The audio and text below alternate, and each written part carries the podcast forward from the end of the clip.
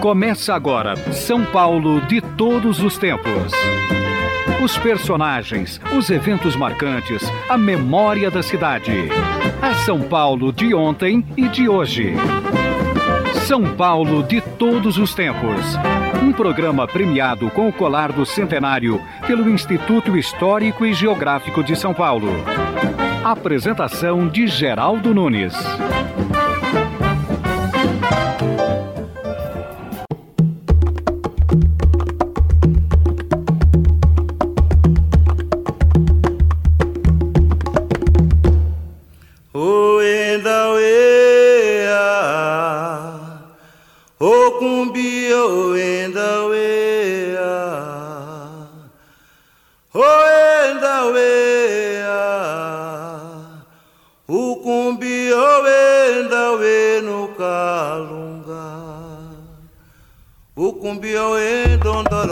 São Paulo tem histórias de liberdade ligadas ao negro que, pela força do progresso e da modernidade, estão caindo no esquecimento. Mais que a influência do samba e do carnaval, há personagens a serem lembrados. Aqui viveu Luiz Gama, que de certo modo deveria ser entendido como o zumbi da Pauliceia, visto que da condição de escravo passou por esforço próprio ao ouvinte do curso de direito na velha Academia do Largo de São Francisco. Seu espírito de liderança o fez líder, criando em torno de si o movimento abolicionista paulista. Lutando quase que sozinho, foi o responsável pela libertação de mais de mil cativos, um feito notável, considerando-se que agia exclusivamente com o uso da lei. A sua morte, vítima de diabetes, comoveu a cidade de São Paulo e o féretro foi o mais concorrido até então nesta terra. Foi sepultado em 25 de agosto de 1882, no Cemitério da Consolação, onde organizou-se uma tribuna improvisada para que se desse voz a discursos emocionados. Um de seus amigos foi Antônio Bento, que continuou seu trabalho para a libertação dos escravos na província de São Paulo são histórias importantes vividas nessa cidade que se encontram quase esquecidas. Mas agora surge a possibilidade de se reavivar temas que abordam a questão do negro, graças também à música de vários mestres afro-brasileiros de todas as épocas. Anda em pé, ouro, come em pé. O diabo leva o cavalo, minha cavalo anda em pé. No passado, pelo preconceito do período colonial, não era recomendado a certos homens brancos e a todas as mulheres o aprendizado de qualquer instrumento musical. Somente os boêmios e as pessoas de um menor nível social ousavam tocar e aprender música, que, no entanto, era apreciada pelos nobres e pela igreja. Assim, alguns escravos foram ensinados a ler e escrever partituras e a tocar instrumentos para as missas dominicais. Não é preciso dizer que a música enchia a todos de alegria, pelo bem e graça de Nossa Senhora dos Prazeres.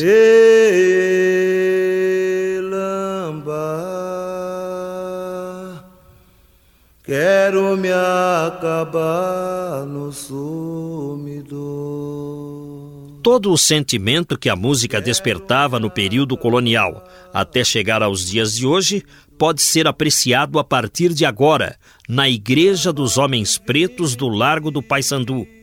É que após 16 anos de pesquisas, o maestro Marcelo Antunes criou um projeto chamado Os Mestres Mulatos. A cada último domingo de cada mês, uma orquestra sob sua regência se apresentará às 11 horas na Igreja do Largo do Paissandu, com o objetivo de difundir a obra de compositores escravos do período colonial até Pixinguinha, um compositor negro que viveu e morreu no século XX. Olá, maestro Marcelo Antunes, como vai? Oi, Geraldo, obrigado desde já pela oportunidade. De onde surgiu no senhor o interesse de trazer ao público a música sacra, os mestres mulatos? Eu tive um convite em 91 é, fazendo um concerto de encerramento da Conferência Nacional dos Bispos. Na ocasião, o presidente da conferência era Dom Luciano Mendes, que faleceu.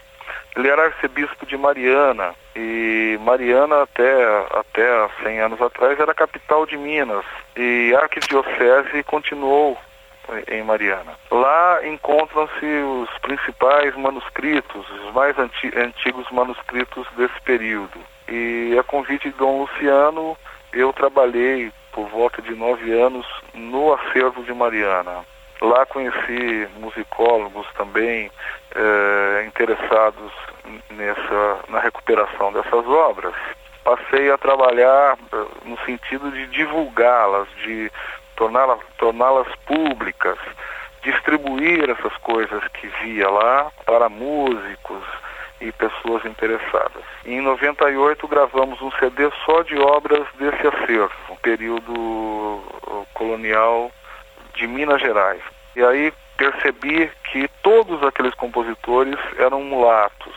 Surgiu a ideia então de fazer os mestres mulatos abrangendo desde Pernambuco até o Rio Grande do Sul, que é o que estamos fazendo, desde o século XVIII até a música contemporânea.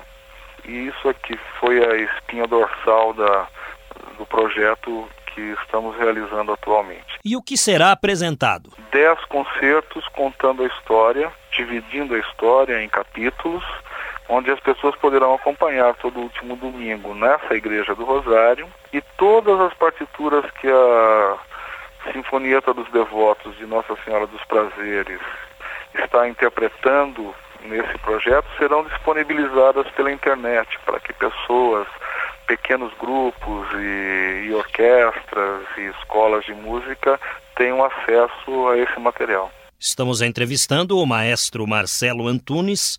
Maestro, há quanto tempo vocês realizam esta pesquisa? Esse é um trabalho que vem se realizando há, alguns anos e essas partituras que nós vamos trazer a público vêm desde o século XVIII, as mais antigas encontradas no Brasil, até Pixinguinha, compositor conhecido por todos nós. Todos eles compositores afrodescendentes, mestres mulatos, por isso é o nome, esse é o nome do projeto, não é? Até Pixinguinha, que por sinal também era neto de escravo. Quanto a Pixinguinha, tudo bem, nós sabemos que é um compositor do século XX, portanto, uma obra mais recente, mas com relação aos compositores mulatos do período colonial, como vocês encontraram e como conseguiram recuperar essas antigas partituras? A partitura do período colonial foi recuperada por mim e por uma série de musicólogos que trabalham em acervos e museus que tentam preservar esses manuscritos antigos. Maestro, esses músicos escravos, eles chegaram da África aprendendo música ou foram ensinados aqui? Não, desde o século XVII, para se ter uma ideia, em Pernambuco, Bahia, Maranhão, Pará, São Paulo, Rio de Janeiro, no Paraná, eles já estavam organizados. As orquestras eram formadas por escravos, alguns libertos e já e por mulatos. Esses músicos é que realizavam toda a produção musical brasileira. Essa irmandade chama Irmandade de Santa Cecília, foi fundada no Pernambuco, mas se estendeu pelo Brasil inteiro como se fosse um, uma espécie de ordem dos músicos do Brasil, não é? E chegou a ter mais de 500 associados. A música era praticada por escravos e por, e por mulatos porque as pessoas da sociedade, eh, principalmente mulheres, eram proibidos de executar música ou de praticar música especificamente. Por isso é que temos a certeza de que eles fizeram isso. Chegaram, evidentemente, da África, foram catequizados e, e, e nesse processo de catequização acabaram aprendendo música e no início com bastante influência da música portuguesa da época. De todo modo, eles colocavam o sentimento africano na música. Como se dava essa mistura? A, a música ensinada pelos portugueses, mais o, o talento nato dos africanos. O Mário de Andrade, que também é, é um, é um dos mestres mulatos que nós vamos abordar nesse, durante a história, ele tinha uma frase é, que dizia a pererequice africana impôs as figuras rítmicas e a influência portuguesa a melodia. Então é comum até nas peças é, ligadas à liturgia, à música sacra, né? É muito comum que você tenha figuras rítmicas uh, estranhas à cultura europeia e também uma alegria considerada até, uh, até insuportável para questões canônicas e, e, e litúrgicas. Estamos entrevistando o maestro Marcelo Antunes, que está apresentando o seu trabalho, que começou com o projeto os Mestres Mulatos. O maestro está trazendo obras de compositores afro-brasileiros desde o período colonial até agora. São nomes pouco conhecidos como Luiz Álvares Pinto, que viveu entre 1719 e 1789, a Alfredo da Rocha Viana Júnior, o Pixinguinha, este que viveu no século XX e conhecido pela maioria de nós. Mas bem, esse trabalho é religioso, é mais voltado à, à música canônica, vamos dizer assim. Entretanto, eu abri o programa, maestro, trazendo vozes de cantores afro-brasileiros que se tornaram conhecidos mas que também deveriam ser mais divulgados. Trata-se de um trabalho intitulado O Canto dos Escravos. Vamos ouvir, na voz de Geraldo Filme, um canto afro-brasileiro. O Angoa soma que popia dendenga o Angawe. O Angoa soma que Geraldo Filme foi registrado em São João da Boa Vista, interior de São Paulo, mas cresceu e fez história com os bambas da Barra Funda, da Glete, dos Campos Elíseos, do Peruche, da Colorado do Brás, do Bexiga e de outros redutos do samba. Ele cantava e falava com muito orgulho da nossa cidade, sua raça, dos problemas sociais e políticos. Geraldo Filme, que se foi em 1995 uma outra voz afro-brasileira que precisa ser eternizada. Clementina de Jesus. Muriquinho pequenino, Muriquinho pequenino, parente de que samba na cacunda. Purugunta onde vai, Purugunta onde vai, ô parente pro quilombo do Dumbá. Purugunta onde vai, Purugunta onde vai o parente pro quilombo do Dumbá.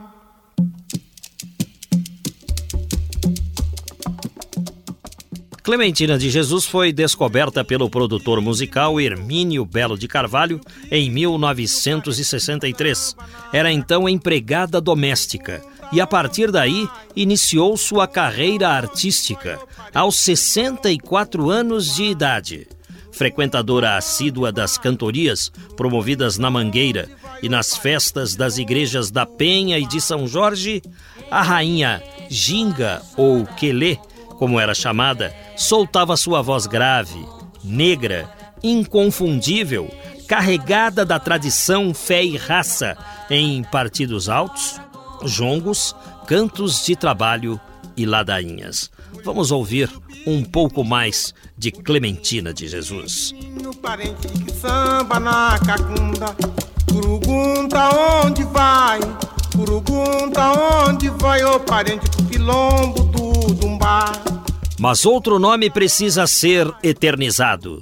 Tia Doca. Ei, olha por o céu, olha por o Diabo te enganou, Muriquim. Tia Doca se chamava Gilsária Cruz Costa. Nasceu no Rio de Janeiro, no bairro de Madureira.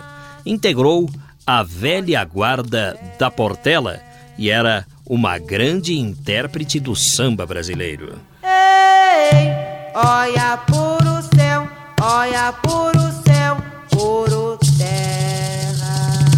Nós estamos entrevistando aqui no São Paulo de todos os tempos o maestro Marcelo Antunes Martins. Maestro, eu peço a gentileza do senhor aguardar um pouquinho na linha, porque nós daremos, dentro de instantes, sequência à nossa entrevista. Caminhos de São Paulo um passeio pela história das ruas e bairros da cidade com Geraldo Nunes. A Rua 15 de Novembro, no centro da cidade, era no início do século XX a rua mais chique de São Paulo, uma espécie assim de Oscar Freire daqueles tempos. No final daquela rua, onde hoje está a Praça Antônio Prado, existia a igreja de Nossa Senhora do Rosário dos Homens Pretos, ainda naquela altura frequentada por ex-escravos e filhos dos mesmos.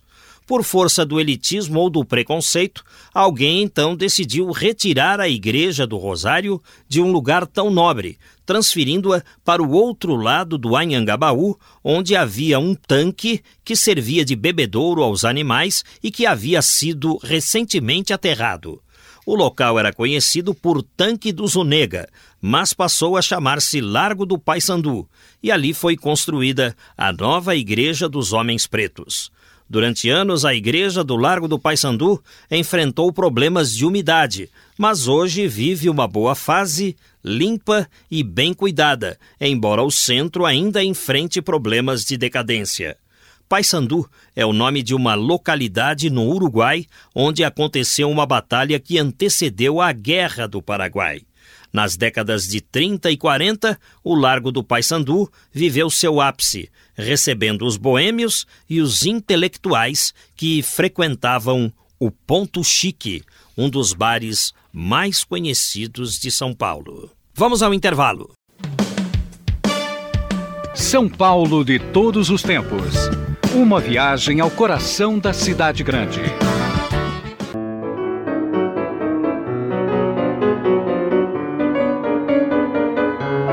No programa São Paulo de Todos os Tempos de hoje, estamos abordando a música dos afrodescendentes. Afinal de contas, este final de semana está voltado à reflexão e estamos lembrando também o movimento abolicionista do século XIX, que culminou com a abolição da escravatura em 1888. Estamos mantendo contato pelo telefone com o maestro Marcelo Antunes Martins, que passou 16 anos pesquisando a música de afrodescendentes, desde o período colonial até os dias de hoje. O maestro preparou uma orquestra batizada de Sinfonieta dos Devotos de Nossa Senhora dos Prazeres. Mas, maestro, por que este nome para a orquestra? Sinfonieta dos Devotos de Nossa Senhora dos Prazeres? Bom, é, existem vários sentidos nesse nome. O primeiro é que é algo jocoso e, e que convém ao espírito de alegria que todos esses mestres deixaram registrados aqui, tá certo?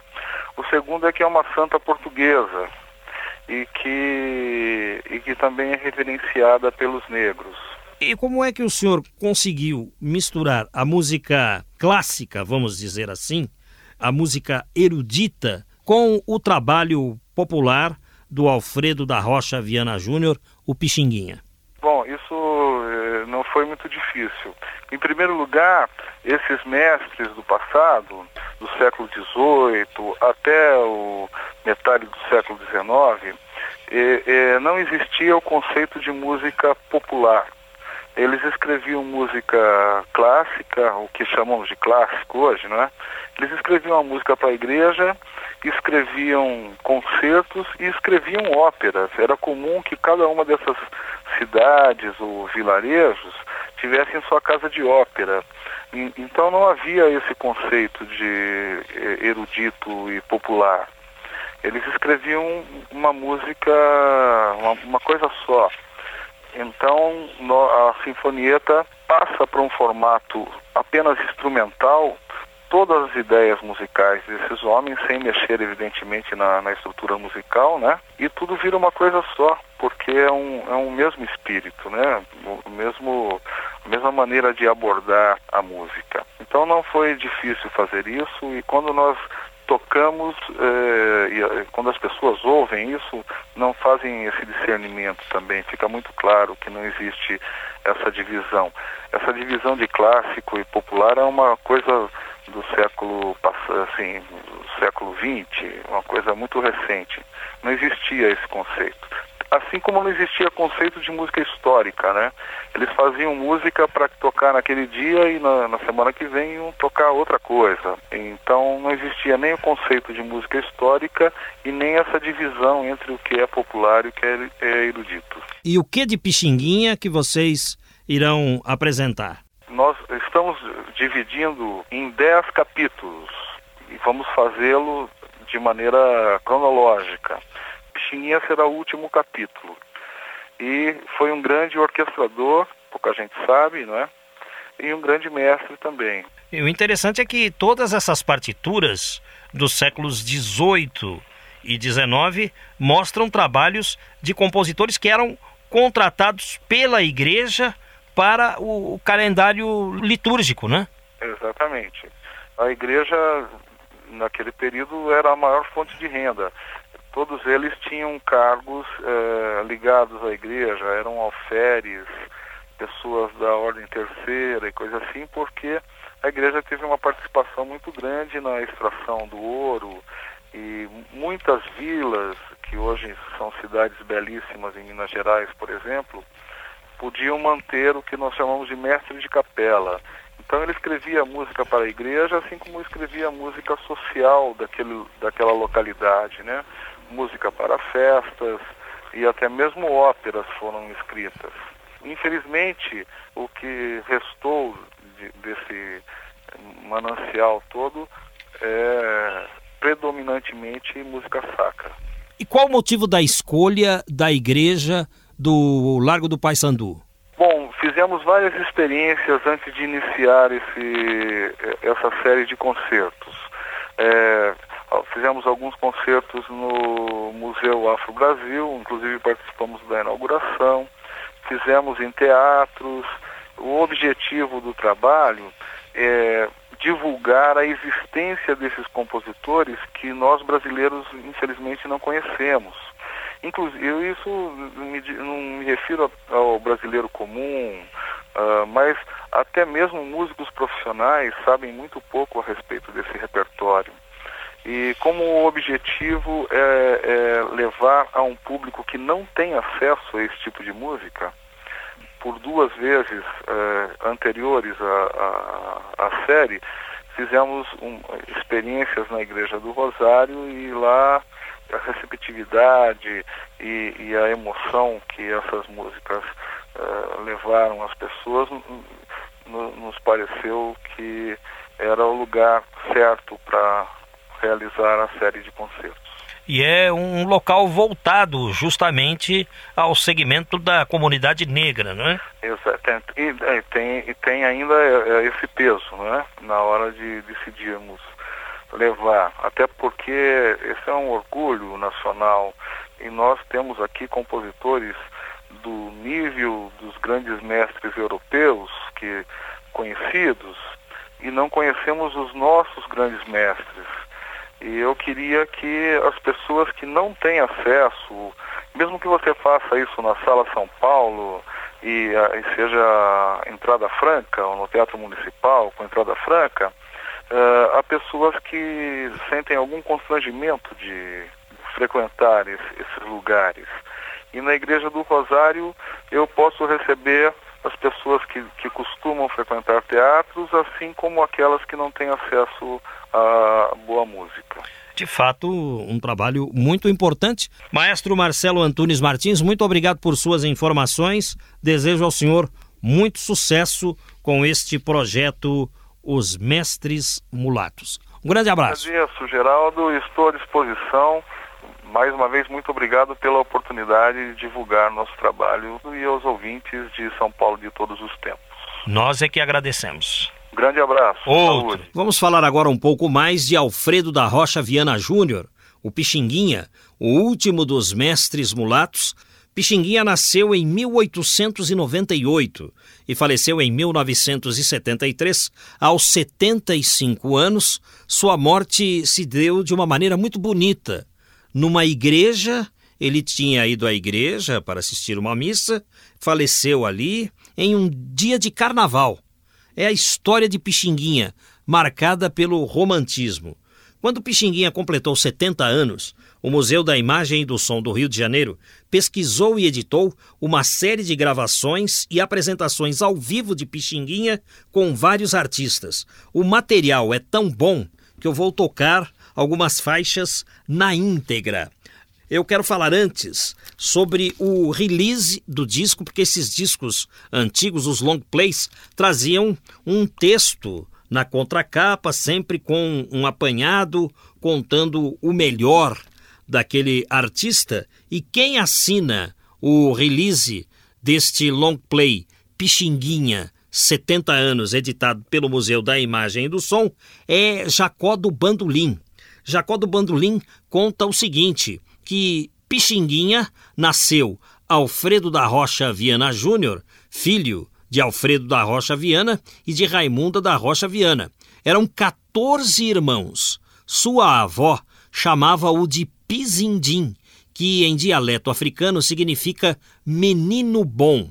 Mas a varíola justificou um novo apelido, Bexiguinha, e por causa do Pizindim e Bexiguinha surgiu Pixinguinha.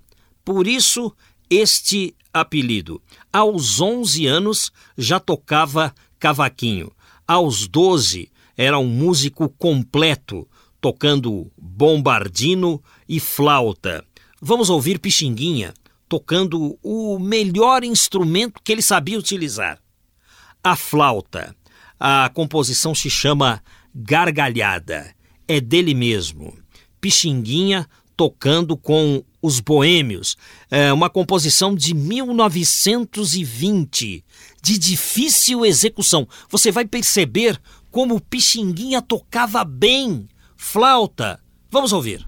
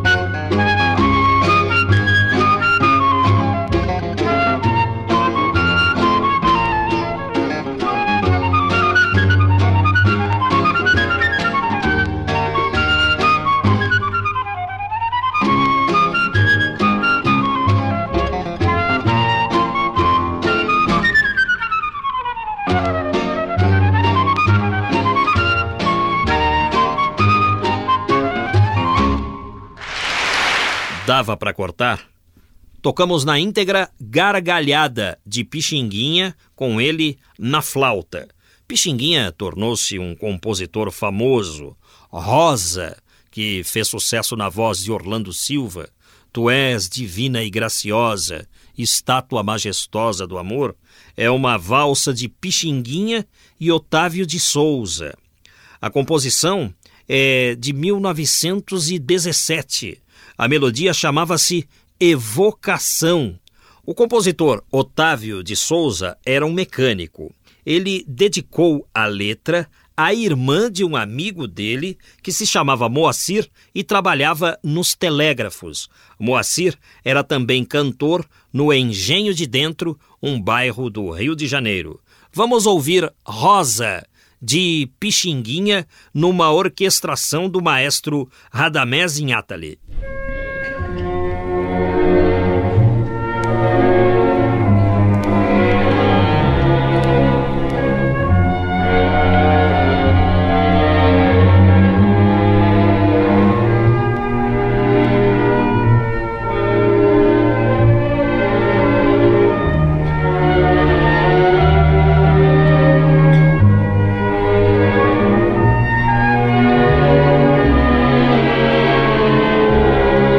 Entretanto, o maior sucesso de Pixinguinha é Carinhoso, composição que ele fez ao lado de João de Barro.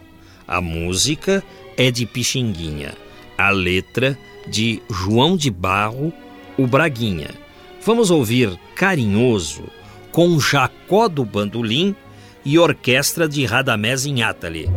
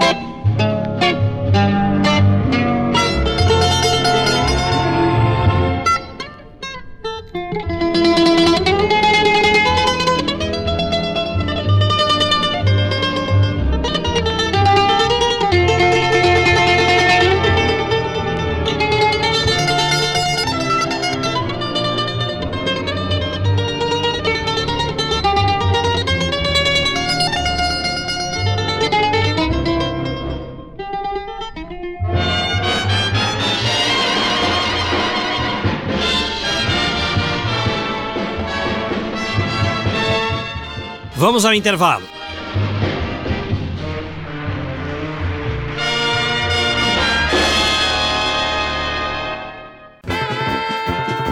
Estamos apresentando São Paulo de todos os tempos. Os personagens e eventos. Meu coração. Não sei porquê. Esta é mais uma das muitas versões de Carinhoso, de Pixinguinha e João de Barro, agora na voz de Maria Betânia.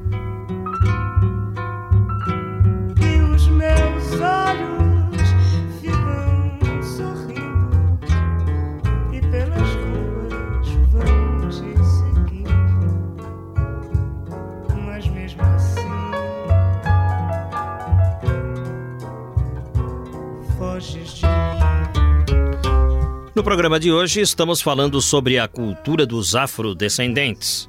Em 1998, quando dos 110 anos da abolição da escravatura, a BASF brasileira distribuiu um programa que levou o nome Canto Livre. Para o nosso São Paulo de todos os tempos, separei os melhores momentos, com a narração de Edinho Moreno. Foi um grito e um canto. Reviver tudo que sofreu, corpo de desesperança e lágrima, dor de solidão, reza pra Dor e liberdade escreveram esta história. A.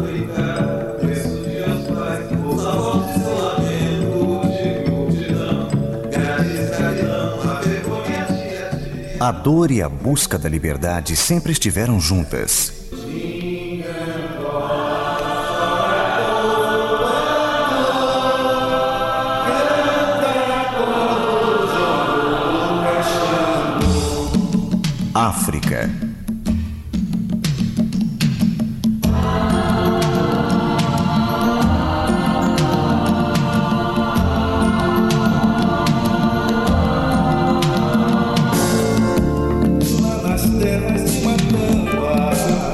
Os negros eram caçados, aprisionados e vendidos como escravos.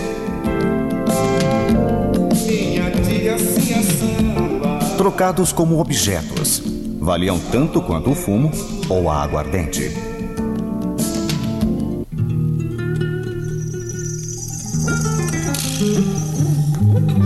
Levados de várias regiões da África aos mercados da costa, embarcavam nos tombeiros, os navios negreiros.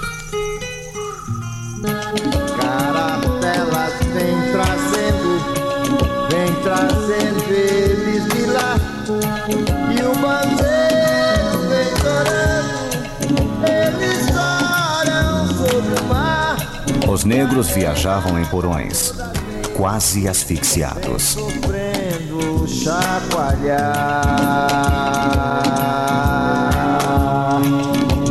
Para sobreviverem, precisavam de ar puro e de movimento.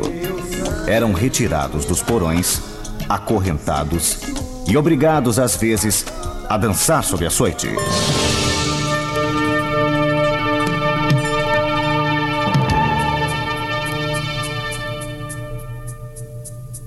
Presa nos elos de uma só cadeia, a multidão faminta cambaleia e chora e dança ali. Um de raiva delira, outro enlouquece, outro que de martírios embrutece, cantando, geme e ri. No entanto, o capitão manda a manobra e, após fitando o céu que se desdobra tão puro sobre o mar, diz do fumo entre os densos nevoeiros: Vibrai, rijo, chicote, marinheiros, fazei-os mais dançar.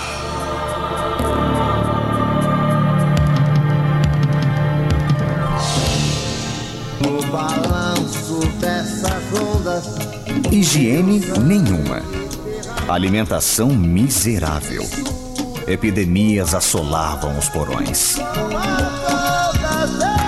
Cada escravo tinha direito a uma caneca com água a cada três dias, durante os dois ou três meses de viagem.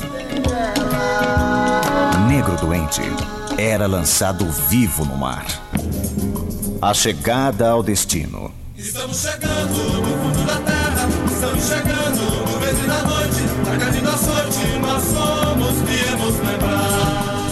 famintos, enfraquecidos, conduzidos para o mercado, Nós somos, viemos chorar. Expostos praticamente nus, examinados como animais.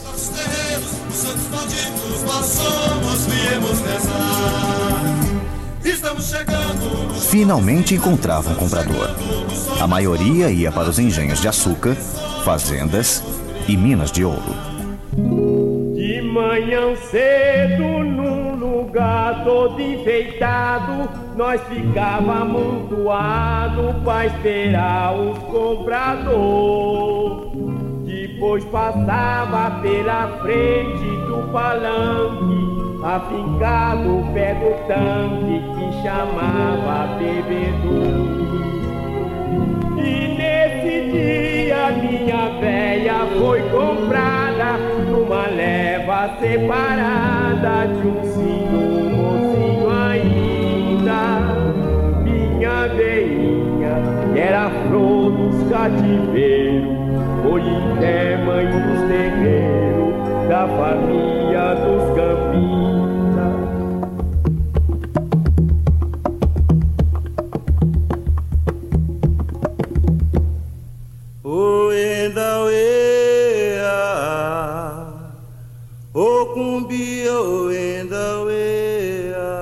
O Brasil colônia nasceu com o trabalho escravo. O.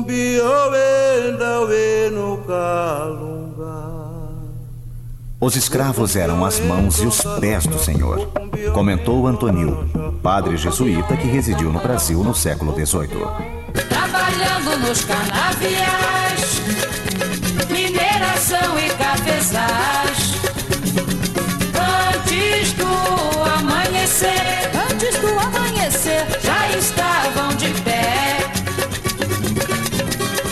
Engenhos de açúcar, ou peneirando café. A força dos escravos deu vida a toda a atividade econômica do Brasil.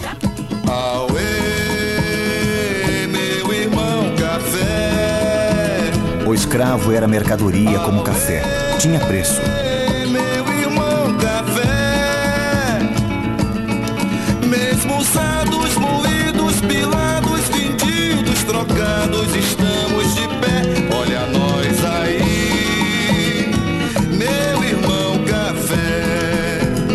Escravo pertencia ao dono do escravo. Filho de mulher escrava também era escravo. Olha nós aí, meu irmão café. De onde vem os lenço branco pra sinha moça chorar? De onde vem os pano preto pro sino velho morrer?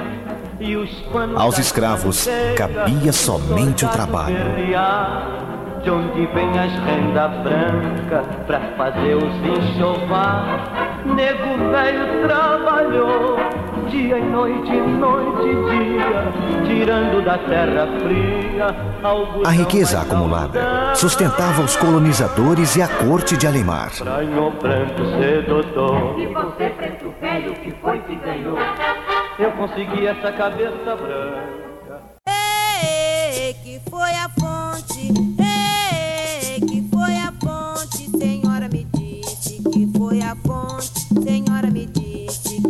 a fonte com dois barris. Que foi a fonte com dois barris.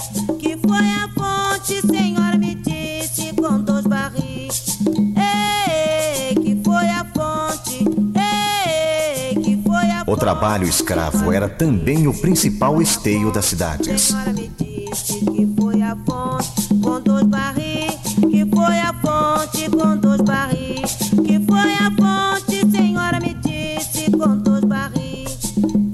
Os escravos ergueram casas, serviram de criados, venderam mercadorias e transportaram cargas nos portos e ruas.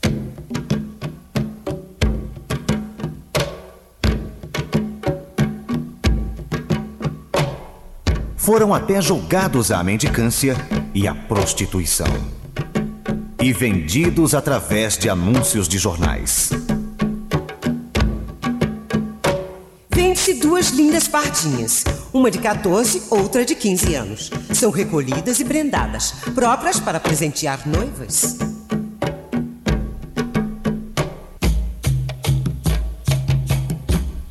E como atestam recibos, Declaro que tenho vendido ao senhor Manuel Teixeira de Moura um escravo de nome Marculino de nação cambinda com todos os vícios e achaques novos e velhos, tal e qual o possua pela quantia de 400 réis.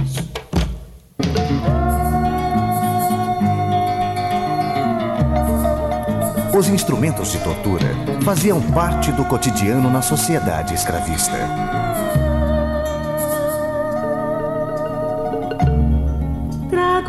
Peito as marcas do açude. Na pele cor de noite que o bronze esculturou. Açoites, troncos, Tenho no meu sangue Grilhões. gargantilhas, máscaras de Flandres, De ferros de marcar a fogo. que Angola me deixou. Sou filho de escravo, tronco, senzala, chicote, gritos, choro, gemidos. Sou filho de escravo.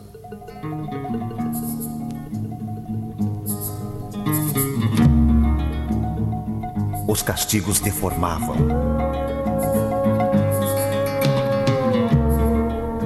Aleijavam. matavam.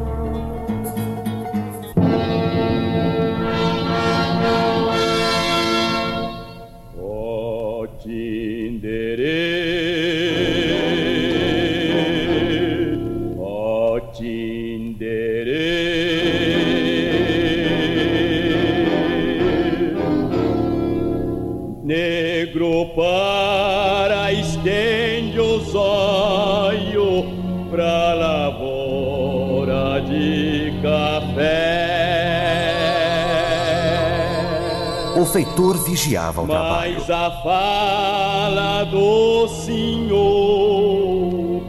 faz na go estremecer. Nego trabalha ligeiro. Castigava sem piedade. Minha espada é matadeira, não posso facilitar. Grão desse café, premeio que nem um sangue escorrido do seu corpo quando eu mando te açoitar. Nego trabalha ligeiro, você tá Obrigados pelos feitores, negros chicoteavam os próprios companheiros. Olha o grão desse café.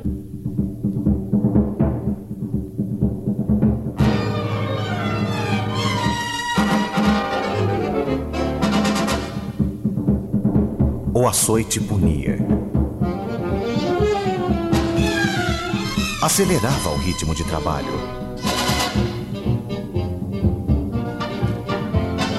Nego quando cava, quando cansa, quando pula, quando tomba, quando grita, quando dança, quando brinca, quando zomba. Sente gana de chorar. Nego quando nasce, quando cresce, quando luta, quando corre, quando sobe, quando desce, quando bebe, quando morre. Nego pena sem parar.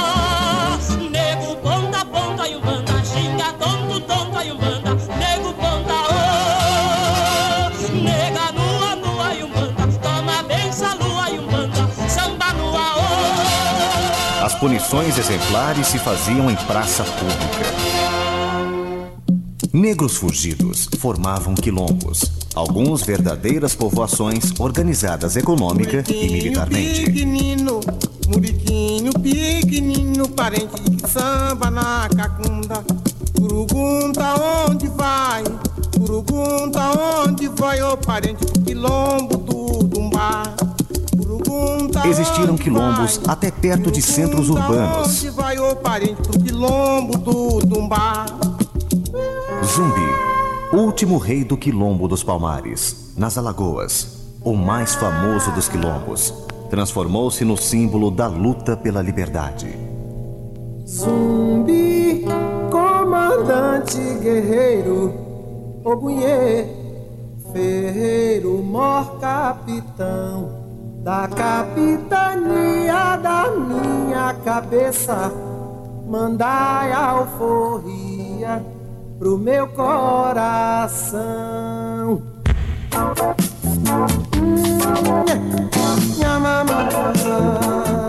20 de novembro, data da morte de zumbi em combate, é comemorado como o Dia Nacional da Consciência Negra.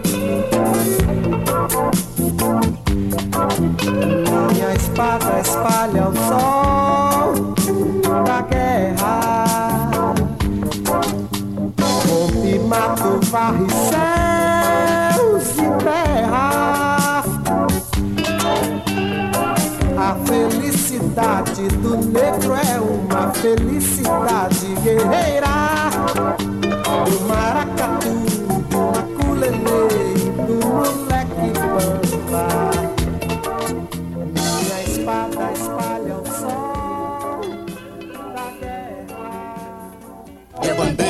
dançou na primeira, dançou na Palmares resistiu durante 90 anos na Serra da Barriga. Eu me lembro dos fatos que meu avô contava nas noites de frio.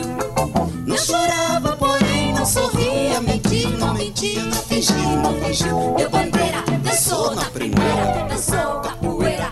No final do século XVII, foi destruído numa verdadeira operação de guerra. Seu exemplo jamais será esquecido. Do horizonte, morreu tanta gente de tanto sonhar. Quem foi? Foi zumbi. Estamos ouvindo um programa especial da BASF sobre a comunidade negra, Na sequência do São Paulo de todos os tempos, traremos o complemento deste programa. Permaneçam, portanto, sintonizados. O São Paulo de todos os tempos retorna dentro de instantes. São Paulo de todos os tempos. Uma viagem ao coração da cidade grande. A violência, a injustiça, a traição. Vamos retomar o São Paulo de todos os tempos ouvindo o último segmento deste programa especial BASF sobre a comunidade negra com a apresentação de Edinho Moreno. Debaixo da pele morena, tanta memória.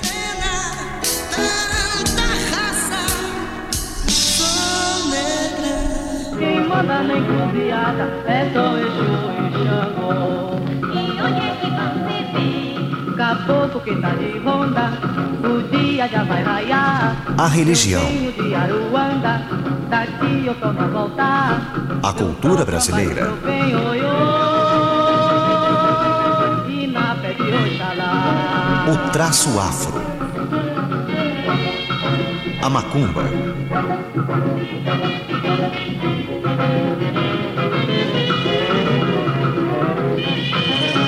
presença clara do sincretismo neste arranjo de Pixinguinha.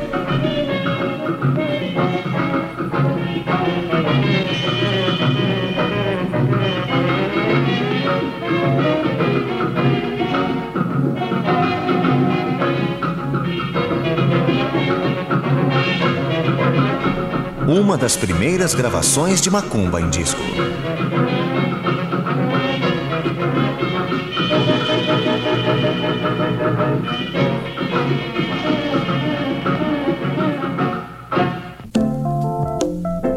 Na religiosidade brasileira, os orixás africanos vêm ocupando grande espaço. Senhora de tudo,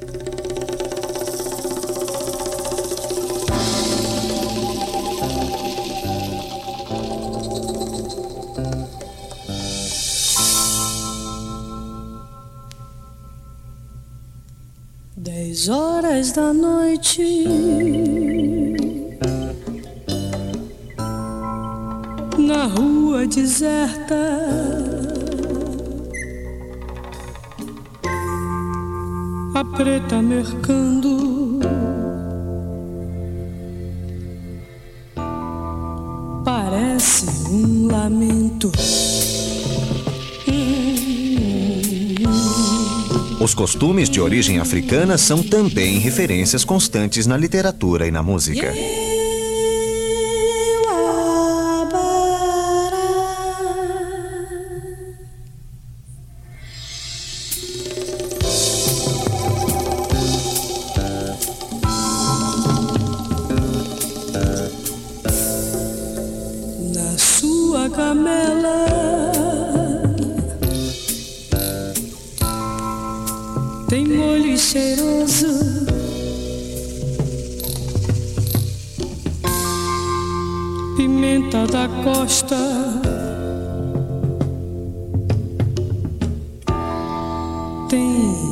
Acarajé. A canção de Dorival Caymmi relembra as escravas que vendiam guloseimas nas ruas. Oh, acarajeco, olalaiu, vem benzer, tá quentinho.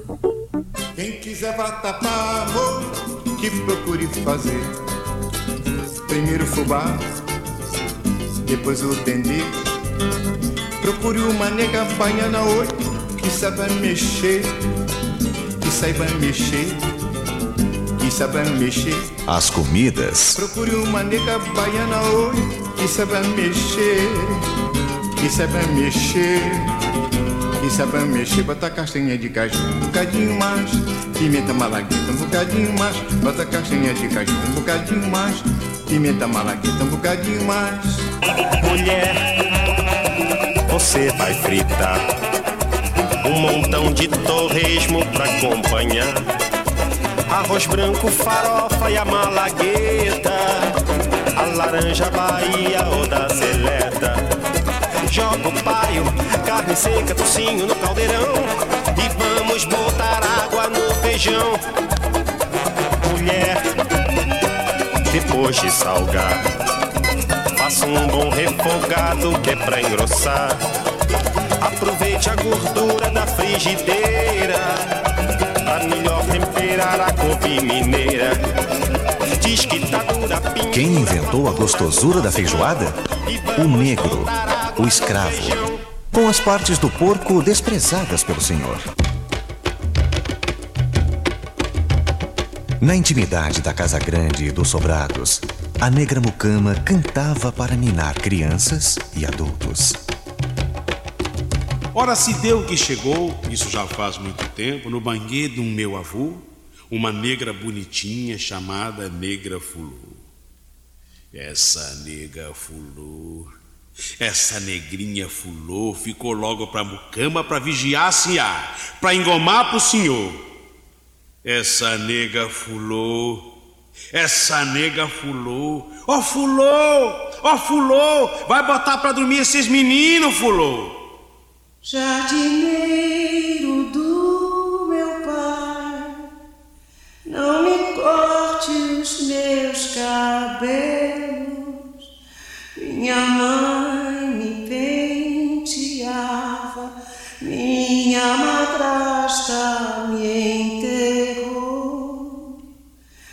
pelos figos da figueira que o passarinho beliscou. O Negro, a literatura brasileira. As palavras de Solano Trindade, teatrólogo, jornalista e poeta negro. Eu canto aos palmares, odiando opressores, de todos os povos, de todas as raças, de mão fechada contra todas as tiranias. Não mataram meu poema. Mais forte que todas as forças é a liberdade. O opressor não pôde fechar minha boca nem maltratar meu corpo. Meu poema é cantado através dos séculos. Minha musa esclarece as consciências. Zumbi foi redimido.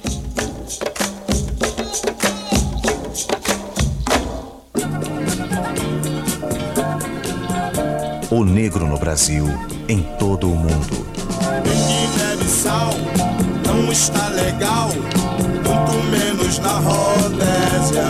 A ampliação de uma consciência cultural. O reconhecimento da África. Para as assim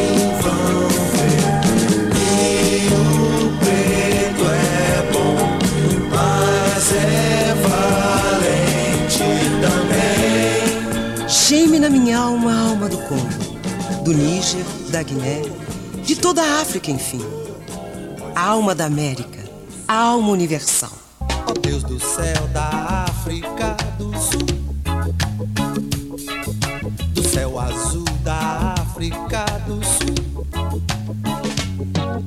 tornai vermelho todo o sangue azul, É um momento de reflexão.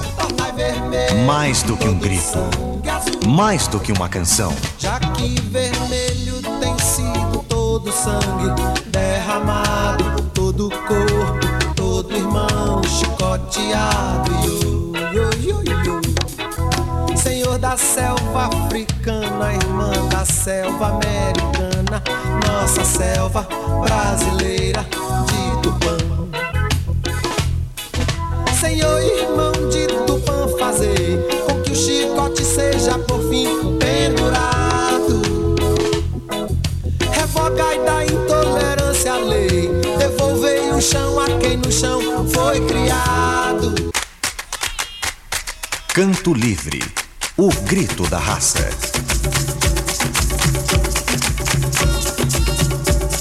Uma contribuição do Grupo BASF à memória da cultura negra na sociedade brasileira.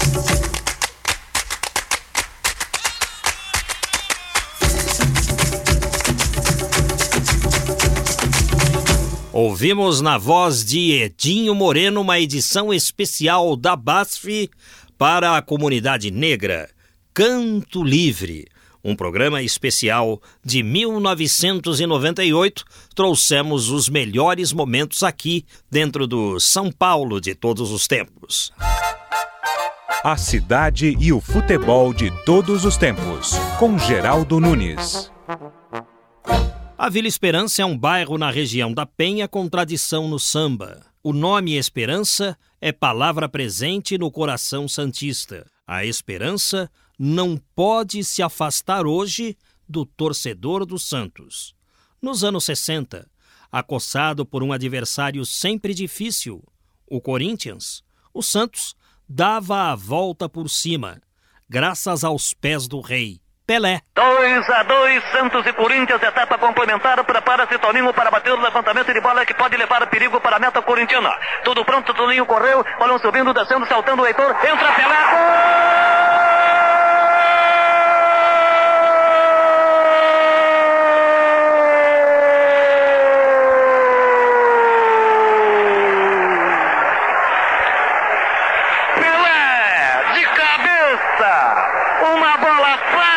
para o da defesa corintiana.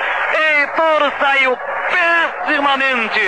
Ninguém da defesa corintiana para o desvio para a cabeçada. Pelé subiu tranquilamente, enfia a cabeça na bola e coloca o Santos pela primeira vez em vantagem na tarde de hoje. O tempo passa. Quatro minutos e meio, Pelé número 10. Três para o Santos, dois para o Corinthians. Você ouviu um gol de Pelé narrado por Fiore Giliotti nos anos 60. Um clássico entre Santos e Corinthians. O futebol de todos os tempos. E agora, Juliano Spayer. Viva São Paulo! A Edileuza Alves se lembra de um fato que marcou as crianças de São Miguel Paulista, na Zona Leste, no final dos anos 60. Estávamos em dezembro, o Natal se aproximava. Eu acho que nessa época eu nunca tinha visto uma árvore de Natal enfeitada. Mas apesar das dificuldades, recebíamos presentes de uma senhora bondosa, mãe do cantor Antônio Marcos, que era intérprete de sucessos da época formavam-se grandes filas na porta de sua casa. Éramos entrevistados pelos filhos dela, que nos perguntavam quantos irmãos tínhamos, se o pai e a mãe trabalhavam, enfim, para saber da nossa situação socioeconômica. Quando éramos selecionados, os mais carentes recebiam um presente, um carrinho, uma boneca ou outro brinquedo de plástico, muito simples, mas que nos fazia imensamente felizes, pois com certeza seria o único presente que iríamos ganhar. Viva São Paulo compartilhando as suas lembranças da infância na cidade. Participe pelo site. The way you wear your hat, the way you sip your tea, the memory of all that. No, no, they can't take that away from me.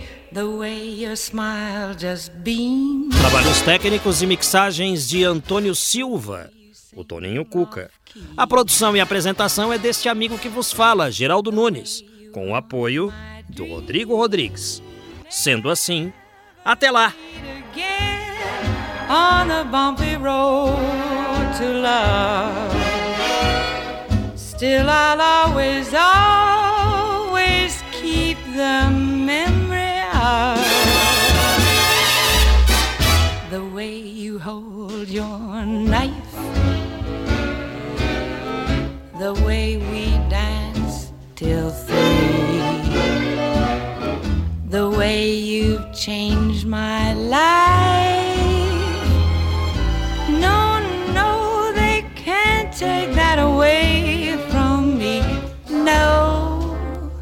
They can't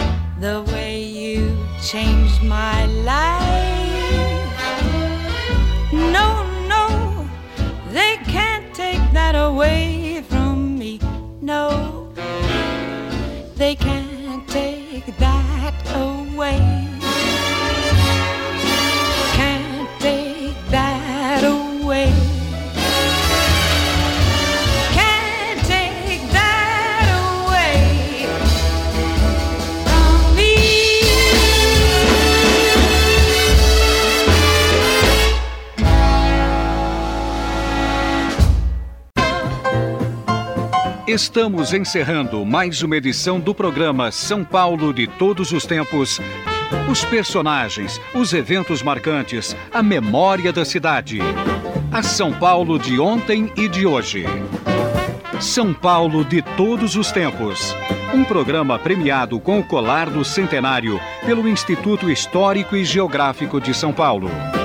Apresentação de Geraldo Nunes.